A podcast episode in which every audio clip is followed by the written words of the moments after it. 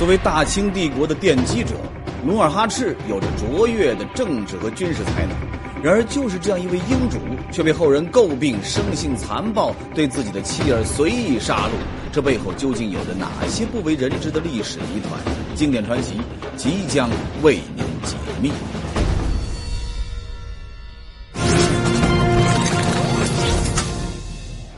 大家好，欢迎收看江西卫视经典传奇，我是幻之。爱看古装剧的朋友可能会发现，关于清宫的题材啊，这方面的热剧好像特别多。康熙王朝、雍正王朝，哈，什么《步步惊心》《甄嬛传》，还有《戏说乾隆》等等等等。清朝这些个皇上啊，动不动就被拉出来啊溜一趟，一个个真是忙得不要不要的。但是，今天咱们要说的啊，是清朝的一位皇上。当然他在的时候好像没称帝啊，这是后边他的儿孙给他追封的皇帝啊。当然，影视剧刻画的也不多，但是我敢说，要是没有这位的话，不好意思，后头这些个皇帝，甚至所谓整个大清王朝还在不在，那两说。有观众肯定猜到了，没错咱们今天要说的就是大清第一帝努尔哈赤。要说努尔哈赤的成就，相信不用我过多赘述，大家都清楚。作为清朝的啊开国君主，他以十三副铠甲，部众三十余人起事，攻城略地。战勋赫赫，什么统一了女真各部啊，实现了自元朝、明朝几百年来都没有实现的夙愿呢？什么建立了军政合一的八旗制度啊？还有创制满文和创立后金政权呢？等等。总之是英勇盖世、深谋远虑、兴国开疆、以创王基的一位英雄人物啊！是非功过自有后人评说嘛。但是他是一位英雄，这个啊是不可否认的。古往今来得到了很多的啊正面的高度的评价吧。不过也有人说，这我不这么认为。谁呀？这个人叫做李明环，是一个朝鲜人。那这个“环”字比较难认哈，念“环”第二声。简单给您介绍一下这个人啊，什么来头？说是一六一九年的时候呢，明朝征伐后金，当时作为明朝附属国的朝鲜呢，也就跟着一起打。这个李明环就是其中一个随军的幕僚。后来打仗他他打败了啊，这个李明环就投降啊，成为了俘虏。在后金的营垒生活了一年多，才给释放出来。这期间呢，人家也没闲着啊，他把自己在后金所生活的所见所闻吧，写成了一本书，叫做啊呃山中日录啊，或者说栅栏的栅中日录，那到底该怎么念啊？我现在也不太清楚，反正就这个字儿吧。那里头就提到了努尔哈赤这个人，呃，其实不像大家看到的那样，他是一个心胸开阔、心境豁达的英雄人物。实际上啊，他是。这么一个人说，为人财力微暴，虽其妻子及宿亲者稍有所侮，即加杀害，是以人莫不畏惧。就是说呀，这个人呢，生性残暴，对自己的妻儿随意的杀戮，大伙儿都怕他，怕的不得了。人家之所以这么说，也不是空穴来风啊。根据史料记载，努尔哈赤还真就干过休妻杀子这样的事情。那么，这休妻杀子。究竟是怎么回事？难道历史上的英雄努尔哈赤真的是一个啊残暴不已的人吗？今天咱们就来说道说道这个事儿。先来说休妻，被努尔哈赤休掉的妻是谁呀？他的大妃叫阿巴亥。大妃这个称呼您听着可能不太熟悉啊，她其实是清朝在关外称帝的时候啊，满清关外称帝的时候，对于君主正式的称呼，地位就相当于后来的皇后啊。这个阿巴亥。是万历二十九年，在他十二岁的时候嫁给时年四十三岁的努尔哈赤叔叔的，是吧？两年之后呢，他就被立为了大妃，啊，宠冠后宫啊。刚刚说努尔哈赤叔叔，不是说努尔哈赤是他的叔叔啊，我是说年纪啊。那宠冠后宫啊，您要问两年后的这个阿巴亥就十四岁，是不是小小年纪怎么又当上了？韩王宫里的女主人呢？有专家分析，这里头其实有这么几个原因。首先一个不用说呀，漂亮啊，这是最基本的。说阿巴亥这个女孩子呀，天生丽质，非常漂亮，还不光漂亮，她还呃会打扮。别看年纪小哈，那打扮出来别有一番风韵。那歌怎么唱来着？叫什么？爱江山更爱美人，是吧？哪个英雄好汉宁愿孤单，是吧？你以为我会唱吗？我才不唱呢。所以这努尔哈赤宠爱这么个人间尤物很正常啊，但是再正常也才十四岁。说句话，我心里这个坎儿过不去啊。再一个，这个阿巴亥呀，身体很好，生育能力特别强，他在跟努尔哈赤共同生活的这些时间里边呢，一共生了三个儿子，分别是英亲王阿济格、瑞亲王多尔衮，哎呀，这都大名鼎鼎的，还有裕亲王多铎，这三个儿子个个都是啊，虎虎生威。努尔哈赤啊，喜欢的不得了，所以您说他能不喜欢这三个儿子的母亲吗？啊，当然了，漂亮又能生的女人，在这个皇帝的或者说君主的后宫。也很多呀，这还不是最关键的原因啊！最关键的是这个阿巴亥的地位非比寻常，啊，出身非比寻常。先来说说他的出身，他的父亲满泰是当时这个满清乌拉部的贝勒，贝勒就是贵族啊，是不是？他的叔叔啊不占泰也是一贝勒，而且这个不占泰啊还娶了努尔哈赤的三个女儿做贝勒夫人，啊，这个亲戚很亲啊，具体怎么捋我就不在这儿捋，捋不清楚。重要的是什么呢？阿巴亥贵族出身，这对努尔哈赤很有帮助啊！你说不宠他宠谁？那您又要说了，就这么一个哪哪都好、挑不出毛病的大妃，怎么最后给休了呀？爱看清宫剧的观众恐怕要抢答了啊！该不会是宫斗吧？恭喜你回答正确。你想啊，年纪轻轻就在后宫混得如鱼得水，肯定是招人妒忌啊！这不，逮着机会人家就上来了。说是有一个叫做戴因察的小福晋，就跑到努尔哈赤那儿去告发阿巴亥，说什么呢？男人最忌讳什么，他就说什么，说他偷情，与其他男人私通。那么谁这么大胆子，敢跟努尔哈赤的大妃私通啊？大贝勒代善，代善又是什么人呢？简单给您介绍一下，他呢是努尔哈赤的第二个儿子，也是清朝著名的政治家和军事家。说代善在战场上是非常勇敢的，深得努尔哈赤这个父亲的喜爱，还曾经赐给他古英巴图鲁的封号啊。这个巴图鲁就是勇士的意思嘛，说他是英勇的战士。而且在和阿敏、蒙古尔泰和皇太极一起封四大贝勒的时候，代善居首位，大败了代善。可见他在努尔哈赤心里位置是非常重要和关键的。可就在这样的情况之下，努尔哈赤听到自己最重视的儿子和自己最宠爱的大妃私通，你你想想看，这个什么心情是吧？不过这种事儿口说无凭啊，他压着火问戴因察，此事可大可小，你可不能乱说，有什么证据？这个戴因察呢也不慌，说我见到大福晋曾经两次被犯送与大贝勒。大贝勒受而食之。努尔哈赤一听啊，乐了，啊，作为一个母亲啊，虽然不是亲生这个啊儿子，可能他比儿子还小是吧？呃，但不重要，呃，名义上辈分上是母亲，给儿子送个饭，儿子吃了，这能说明什么问题呢？那只能说明人家母慈子孝，好事儿啊，是吧？我这家庭很安稳呢。好。这个问题就算接过去了，一见努尔哈赤不相信啊，不在意这个事儿，戴银察进一步告发说：“好事儿，你确定吗？他们俩还在夜间幽会呢啊？怎么说？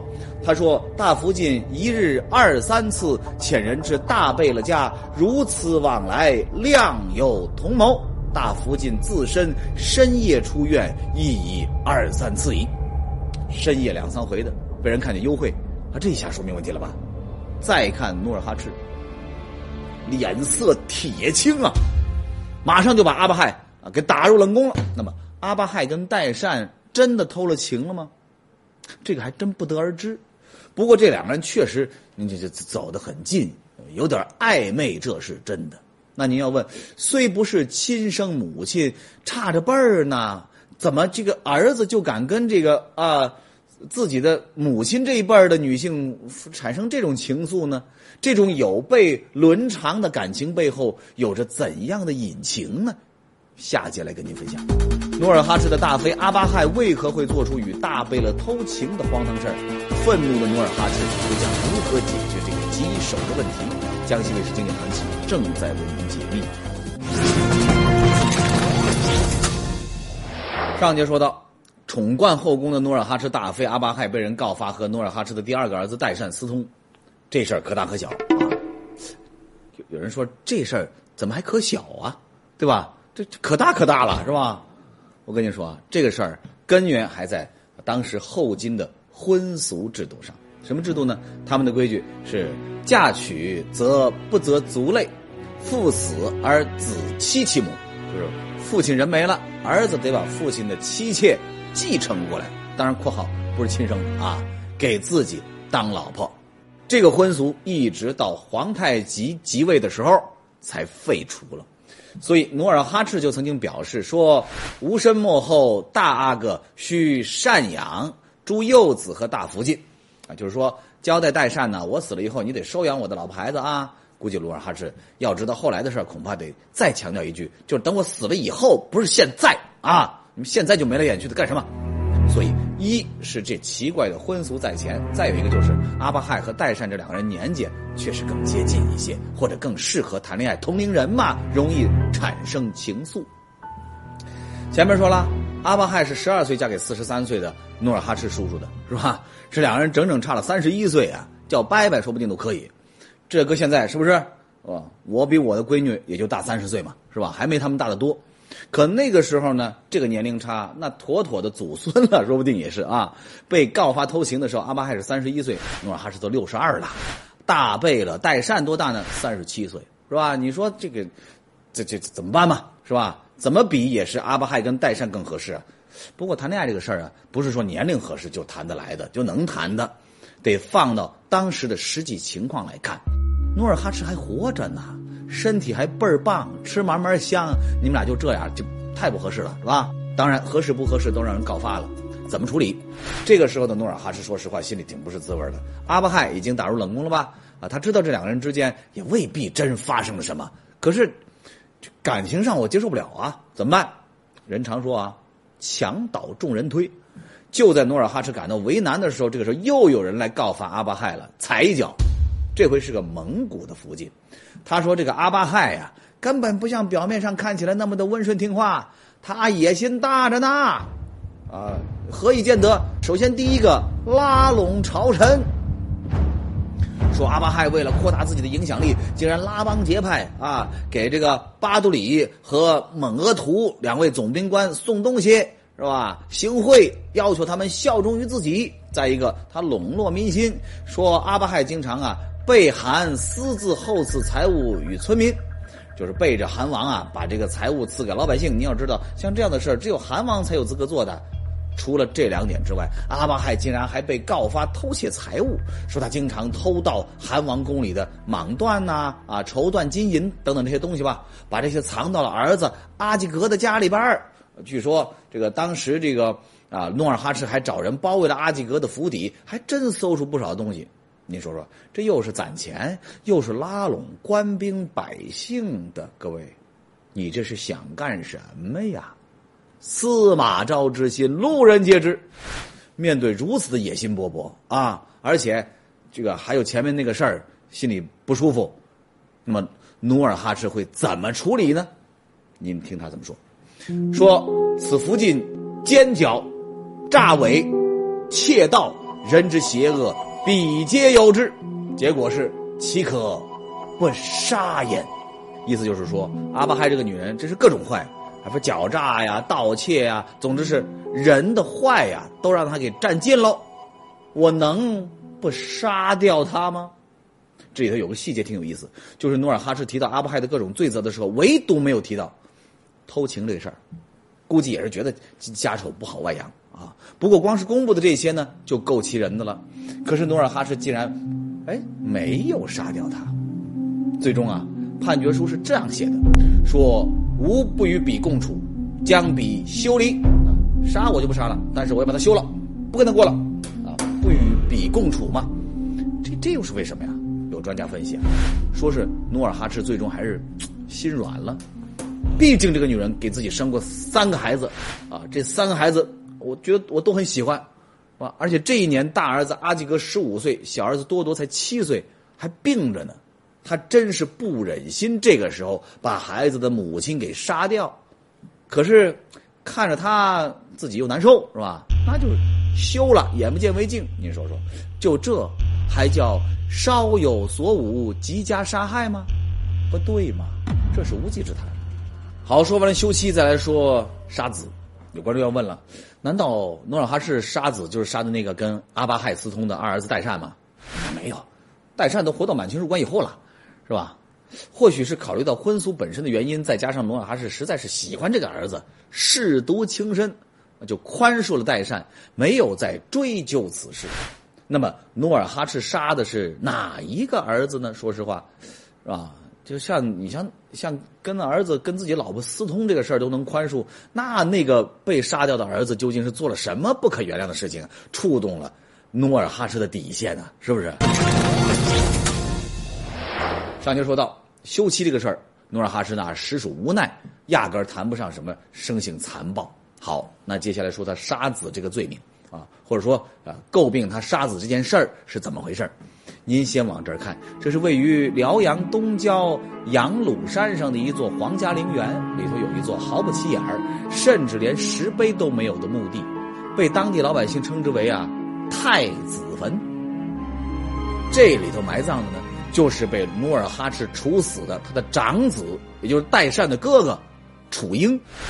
到底发生了什么事情，让努尔哈赤对自己的亲生儿子还是长子？啊，下如此的狠手呢？咱们先来说说这个楚英。楚英跟前头咱们提到的代善是一奶同胞的亲兄弟，他比代善大三岁。努尔哈赤是二十一岁起的兵，这一年楚英才四岁，等于说四岁的楚英就已经跟着父亲南征北战，目睹了各种刀光剑影、血雨腥风了。所以长大以后，那是一身过人的胆识。十九岁就开始带兵打仗了。要说打仗，楚英。一把好手，人常说“虎父无犬子”，这句话说的就是楚英啊，本英。当年攻打叶赫部的时候取得大捷，努尔哈赤就赐他红巴特鲁，意思前头提到了，这是勇士。后来攻打乌拉部也取得了大捷，又给赐了一个阿尔哈图土门，啊，就是足智多谋的意思。你看，这个楚英啊，智勇双全呐，而且这个楚英啊，后来还有。广略贝勒的称号，说这个人呢有胆识有谋略。您说这样的一个儿子这么出息，还是长子，努尔哈赤能不喜欢吗？那可是不能再喜欢了。这不，万历四十年，努尔哈赤就赐给了楚英国人五百户，是牲畜八百匹，白银一万两，甚至还许楚英为接下来的汗位继承人，这妥妥的太子啊！可以说，楚英的事业和人生在这个时刻已经达到了巅峰。可是奇怪的是，从万历四十一年开始，这位英姿勃发、壮怀激烈的皇长子，却突然从啊这个后金，也就是所谓大清的史册上消失了。尤其是在《清太祖实录》当中，竟然是毫无记载，一直到三十五年以后，在《清世祖实录》当中才第一次提到说太祖长子亦曾四此悖乱，至于国法。就是说楚英啊，按照国法被处置了，被杀了，什么原因？没提。以至于坊间一直流传着这么一个传闻，说在明朝啊与后金的决战萨尔浒之战当中吧，当时明军以人数上的绝对优势把后金给团团包围，当时努尔哈赤呢一心想突围，而且是势在必得的。于是他派出了长子楚英去刺探军情。楚英一路潜伏，终于到达了能够看清明军营地阵容的范围之内。仔细一瞧，不得了，惊出一身冷汗呢。他发现明军的人马阵容远比他们想象的还要壮观。想要突出重围，几乎是不可能的。想到这儿，楚英顾不得许多，赶紧跑回自己的阵地，满头大汗、气喘吁吁的跟父亲努尔哈赤说：“明军来势凶猛，金骑如林，是火炮弓弩无数，兵马多如草烧，正严阵以待。”此言一出。八旗将领们顿时慌了神个个开始不知所措。努尔哈赤见状勃然大怒，他大声呵斥楚英说：“你竟敢谎报军情，长敌军之士气，动我军之军心！”这句话把楚英给说懵了。我我我没有啊，这我我实话实说啊。接着据理力争啊，我真的看见了，真的，父亲要相信我呀。再看努尔哈赤已经是暴跳如雷，马上下令把楚英给我推出去斩了。就这样，长子楚英就因为所谓的扰乱军心，实际上（括号是情商不高）被处死了。此事还有后续。说后来努尔哈赤又派二儿子代善去打探军情，代善当然也看到了同样的场景，可是代善就开始琢磨了啊，你想啊，跟这个啊阿巴亥都能够暧昧的这么一个人，他脑子能不活吗？是不是？他想，我要是回去实话实说，那八成跟大哥楚英的一个下场，是吧？可是要完全瞎编，真打起仗来也说不过去。思来想去，他回到阵营之后是这么回答父亲的：“他说呀，明军兵马确实多如牛毛，但在我看来，他们都是一些有身无手、不堪一击的草木之兵。”此言一出，努尔哈赤笑了，喜笑颜开，说：“我们跟一群有身无手的人打仗，还怕什么？跟他们干到底！”最终，在这场殊死搏斗当中，信心满满、斗志昂扬的八旗军队是大获全胜，把这场萨尔浒之战变成了历史上著名的以少胜多的战役。话说回来啊，难道说楚英就是被努尔哈赤一时冲动给杀掉了吗？我跟你说，这个传说一直流传了三百多年。一直到一九六二年，在台湾的故宫博物院的地库当中发现了满文老档的原档，这才找到了有关楚英生平的原始记载。那么楚英的死究竟是怎么回事？他到底做了什么，让努尔哈赤不得不痛下杀手呢？再说当时，前头咱们反复提到了，楚英这个人打仗很厉害，啊，有勇有谋，可是，在处理人际关系上，怎么说呢？多少写的有点脑子不太好使。说他啊，身为劳苦功高的韩魏继承人，不韬光养晦、低调内敛、拉拢人心就算了，他还动不动跑去招惹别人，而且净招惹一些那些不该招惹的人。谁呀？当时的五大臣、四大贝勒。先说五大臣，有额亦都、费英东、和合里、扶阳谷和霍尔汉，这五个人那都是努尔哈赤的生死之交、开国的元勋呢。说实话，努尔哈赤都敬他们三分。您再看这楚英是怎么对待他们的，动不动就威胁，还不算关键，凌辱，说啊，你们几个都给我老实点但凡有人敢跟我作对，将来我继承了汗位，都别想活。啊，还有四大贝勒，那就是楚英的弟弟们呢，啊，也是跟努尔哈赤一起征战沙场的左膀右臂啊。你知道楚英是怎么跟他们说话的吗？三不五时的就来一句：“凡是与我不友善的弟弟们。”待我坐上汗位之后，均将之处死。我的乖乖，啊，您这还没坐上汗位呢，啊，就大声的叫嚷着：“你们得罪我吧！哇，我要是上了位，你们都得死！”你这不是脑子有坑啊，对不对？把人得罪光了，你还上得去吗？这不遭到威胁的两股势力很快就联合起来。这样的人登上了汗位，那还了得了？我们还活不活了？所以他们一块跑到努尔哈赤那儿去告他的状去了。说实话，努尔哈赤刚开始根本不信，毕竟是自己喜欢了那么多年的长子。可时间一长，所有的人都对楚英有意见，而且意见很大，努尔哈赤也就不得不重视了起来。先是疏远楚英，接着又取消了他韩王继承人的资格，不再让他领兵打仗，也不得干预朝政，甚至把他的财产、人口和马匹。通通都收了回来，分给了四大贝勒。按说到这个地步，但凡你就是情商正常哈，都知道应该收敛收敛，想想办法让父亲重新信任自己吗？是不是？可楚英不，一向自视甚高的他，哪里受过这样的委屈？他感觉到自己啊，在五大臣和四大贝勒面前是颜面扫地，所以这会儿满脑子都是啊，怎么样才能够找回场子，找回尊严？很快，人家就想到一个办法了。什么呢？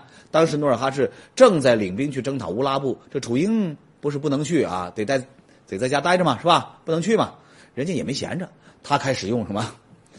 用巫蛊之术来诅咒自己的富汗，说是对天焚表祷告，希望富汗和弟弟们呐最好打仗就别回来了，打败仗或者说打败仗吧，啊，回来的时候我不给他们开门，把他们拒之门外。不，你听听。已经开始就就就走火入魔了，是吧？丧心病狂了。那么这个诅咒应验了没有呢？当然没有啊！这封建迷信是吧？也就那会儿的人相信。真实的情况是努尔哈赤凯旋了，听说楚英在家里诅咒自己。你看这个事情还不密，还被人别人知道了啊！努尔哈赤气不打一处来，哇呀呀！你这个孽种啊！岂有此理！马上派人把楚英抓了起来，也没说怎么处置啊，就圈禁起来。又过了两年呢，也就是万历四十三年八月二十二日这天，努尔哈赤才做出了最终的决断，要处死这个长子楚英，把楚英给杀了。这就是史书上记载的努尔哈赤杀子的事件。你要问了，楚英都已经过分到这个地步了，努尔哈赤为什么还犹豫了两年才杀呢？有专家分析说他还是心软，啊，说他呀这个无情未必真豪杰，虽然说是大英雄，但是他还是讲究情义的，他舍不得。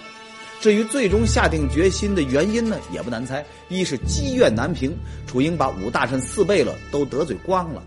这不是普通矛盾，这是你死我活的仇恨，啊，这不能平息。再一个，也是最重要的，建国在即，称韩建制，建立一个国家，自己做韩王，将来做帝王，这是努尔哈赤啊。这个当然不是一开始啊，一开始的梦想不是这个，后来慢慢的产生了这个梦想。显然呢，这个楚英啊，已经成为了他的绊脚石了，不得不搬开。这不，楚英死后没几个月。努尔哈赤就建立了后金政权。哎，要我说呀，这个楚英是怎么死的呢？笨死的啊！作为嫡长子，又立下了赫赫战功，一手这么好的牌，愣被自己打得稀烂。四个字儿，一个成语，咎由自取。咱们再回过头来说这努尔哈赤，他确实干了休妻杀子这样的事儿。可是，就能够定义说他是残暴吗？那个朝鲜人李民环的观点正确吗？恐怕不能这么说。努尔哈赤显然是在万不得已的情况之下做出了一些无奈之举，而李民环作为战俘，很难说在监狱里边没有遭到什么啊不公正的待遇，说所以在记录东西的时候加入了个人情绪，很片面。努尔哈赤后来在天命六年，还专门召集自己的儿子和侄子们，对天焚香设誓，说：“吾子孙中纵有不善者，天可灭之，勿以行伤，以开杀戮之端。”这是专门告诫自己的子孙们，将来千万不能够骨肉相残，滥杀无辜。努尔哈赤去世以后，他的子孙在给他盖棺定论、上谥号的时候，也特地加入了“仁孝瑞武”四个字。这个“仁”。就是在说，一代英主努尔哈赤还是仁慈的，以至于我们后来看很多清宫剧，对于这个皇室成员犯的罪啊，也就是圈禁啊，一般都这样。好，今天节目就是这样了。